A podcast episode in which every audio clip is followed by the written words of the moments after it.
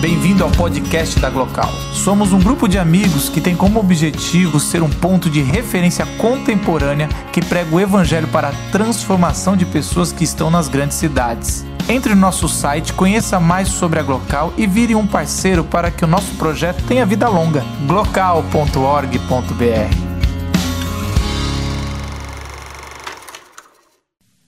Frida Kahlo que na verdade se chama Madalena Carmen Frida Kahlo e Calderon.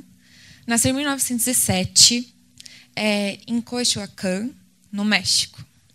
Ela é filha de Guilherme Kahlo, que é um fotógrafo judeu-alemão bastante famoso é, na parte oriental. Para cá a gente não conhece tanto ele, pelo menos a maioria das pessoas não conhece. Mas já do pai, da relação com o pai dela, ele já incentivava muito a Frida a fazer cursos de pintura. E aí, dado todas as, as intempéries que aconteceram na vida dela, que a maioria já conhece, aí ela se dedicou mais ainda à pintura. É...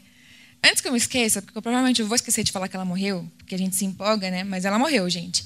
E foi em 1954. E não foi das inúmeras tentativas que ela teve de suicídio. Ela morreu, foi de pneumonia mesmo, né? Que coisa, né? Tentou, tentou se matar tantas vezes, mas morreu de pneumonia. E aí, na caminhada dela, todo mundo sabe que, na infância dela, ela teve poliomielite e aí já ficou com a saúde bem debilitada. E aí, na adolescência, ela sofreu um acidente com bonde, foi atropelada.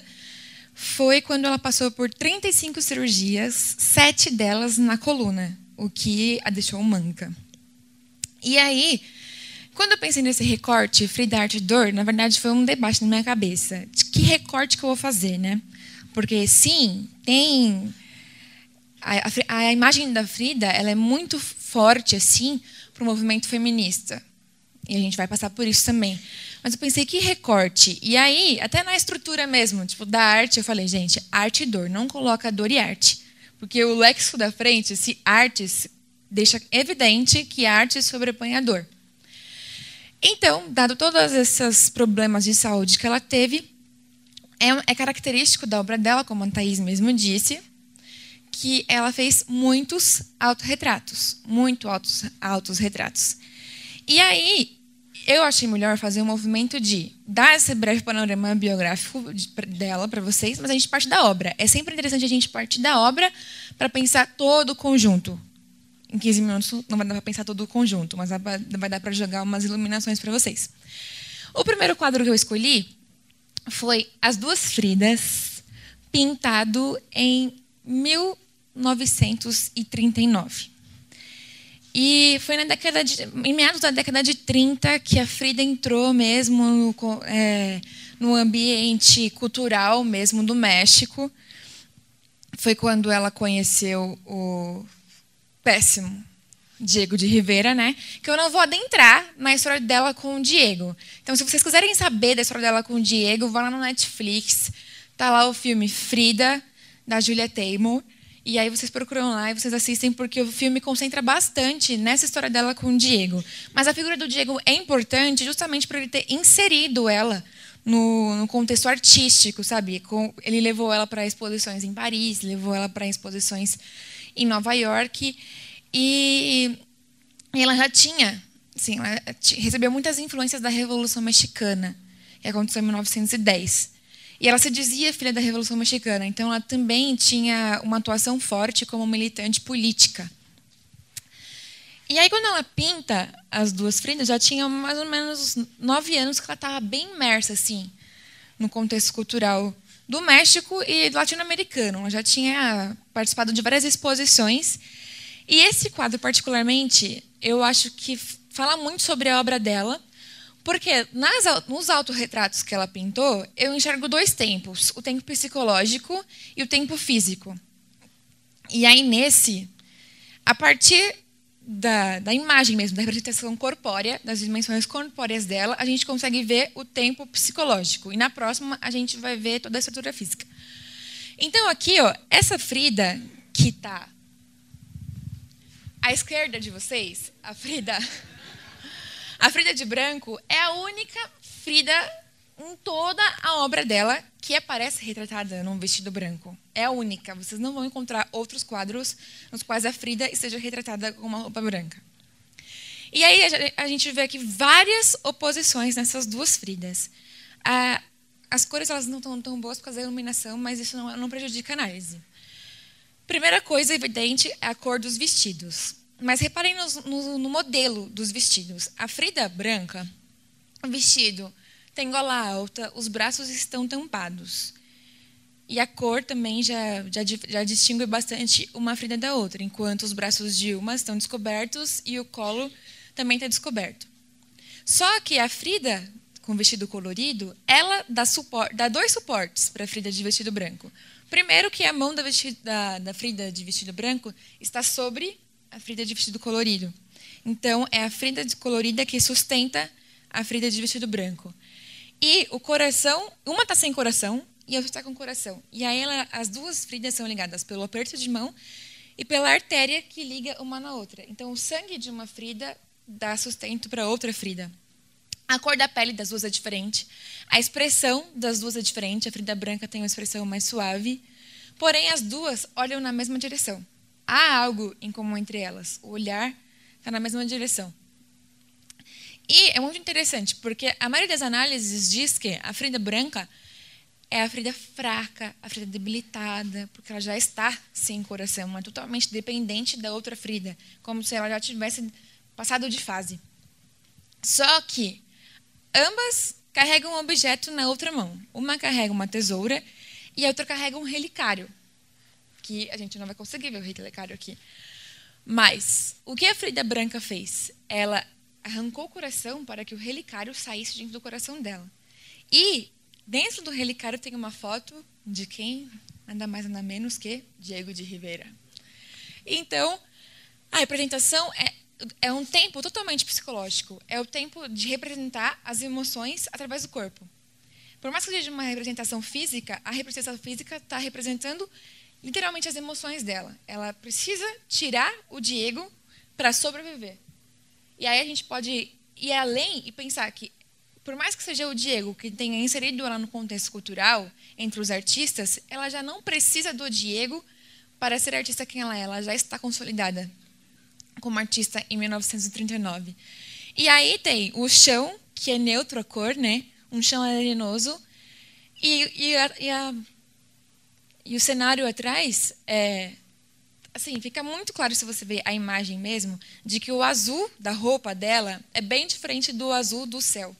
Então é como se fosse as nuvens representando paz, tipo um novo tempo, enquanto o azul que é bem mais escuro do que a roupa dela era ainda um tempo de tempestade, criando a oposição entre as duas Fridas, por mais que uma deu suporte para a outra.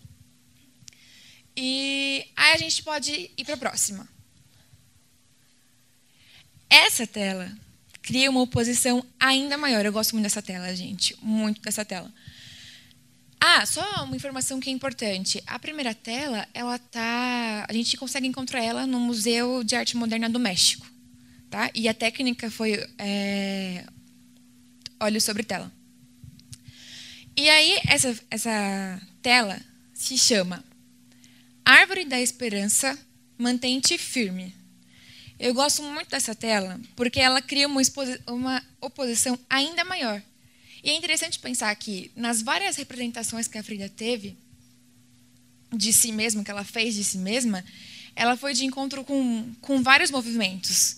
Sim, tipo, como a, o movimento feminista teve mais ou menos início na década de 30, com as sufragistas. Então, assim, a primeira fase da Frida foi uma fase bem política mesmo, de ativismo político, que é muito de encontro, mas é importante a gente pensar que os movimentos que aconteciam ao mesmo tempo, mas movimentos diferentes. E pela força dela, e por, por, inúmeras questões, como a Thais trouxe bem, o movimento feminista se identifica muito com a Frida, mas a Frida nunca se declarou feminista. Ela, em nenhum, em, vocês não vão encontrar em nenhuma entrevista, nem nos diários dela, ela declarando que ela é feminista. Mas a figura dela, ainda mais que o feminismo é dividido em três ondas, pelo menos até agora, né? A gente está passando pela terceira onda.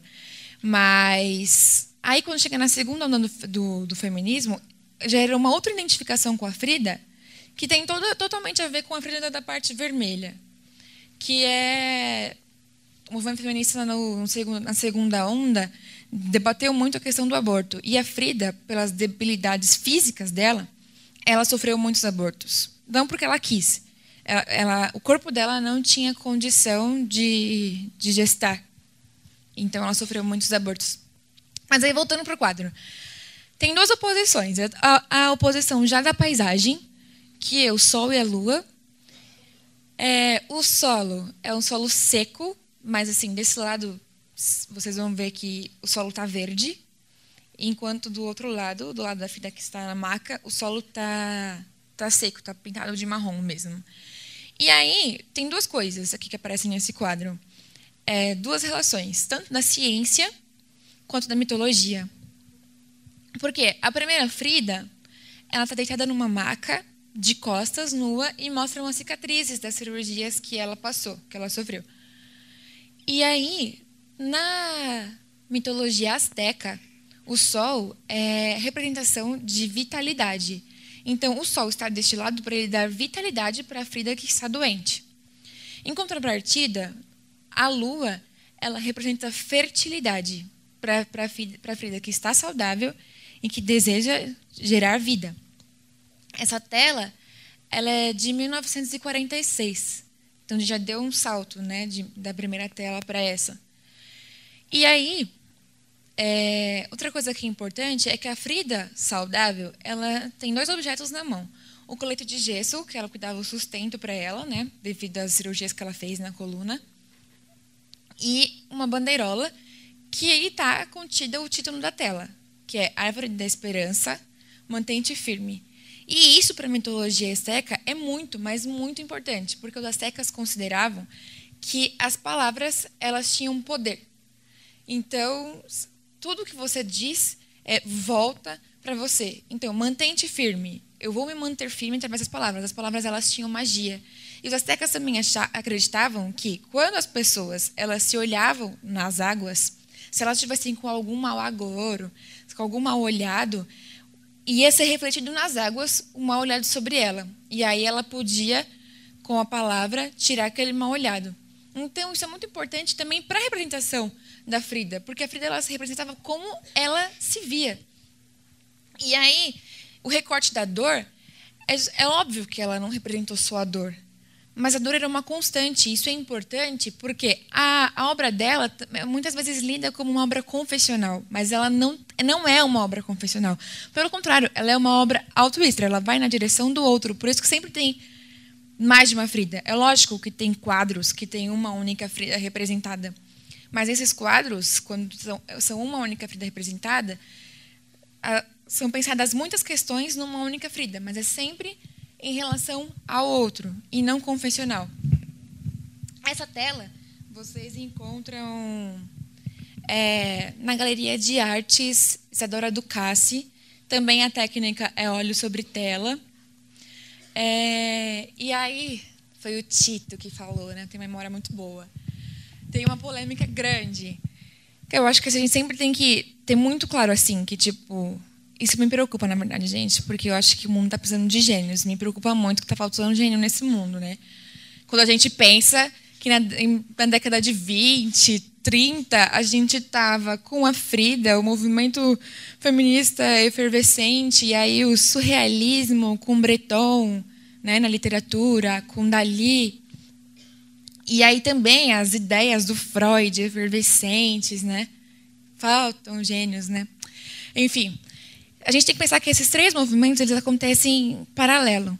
Então, realmente a Frida, ela, assim, realmente dizem que a Frida era surrealista, mas a Frida, nos seus diários, é um diário bem grande, tem várias telas, tudo, e foi escrito por ela mesma, não foi terceiros que reuniram textos dela, que se chama Os Diários de Frida Kahlo, é, Autorretratos Íntimos. Ela declara que ela não é surrealista, porque, por mais que, é lógico, esses quadros estão vendo seres humanos aparentemente normais, né? Porque o conceito de normal já é discutível.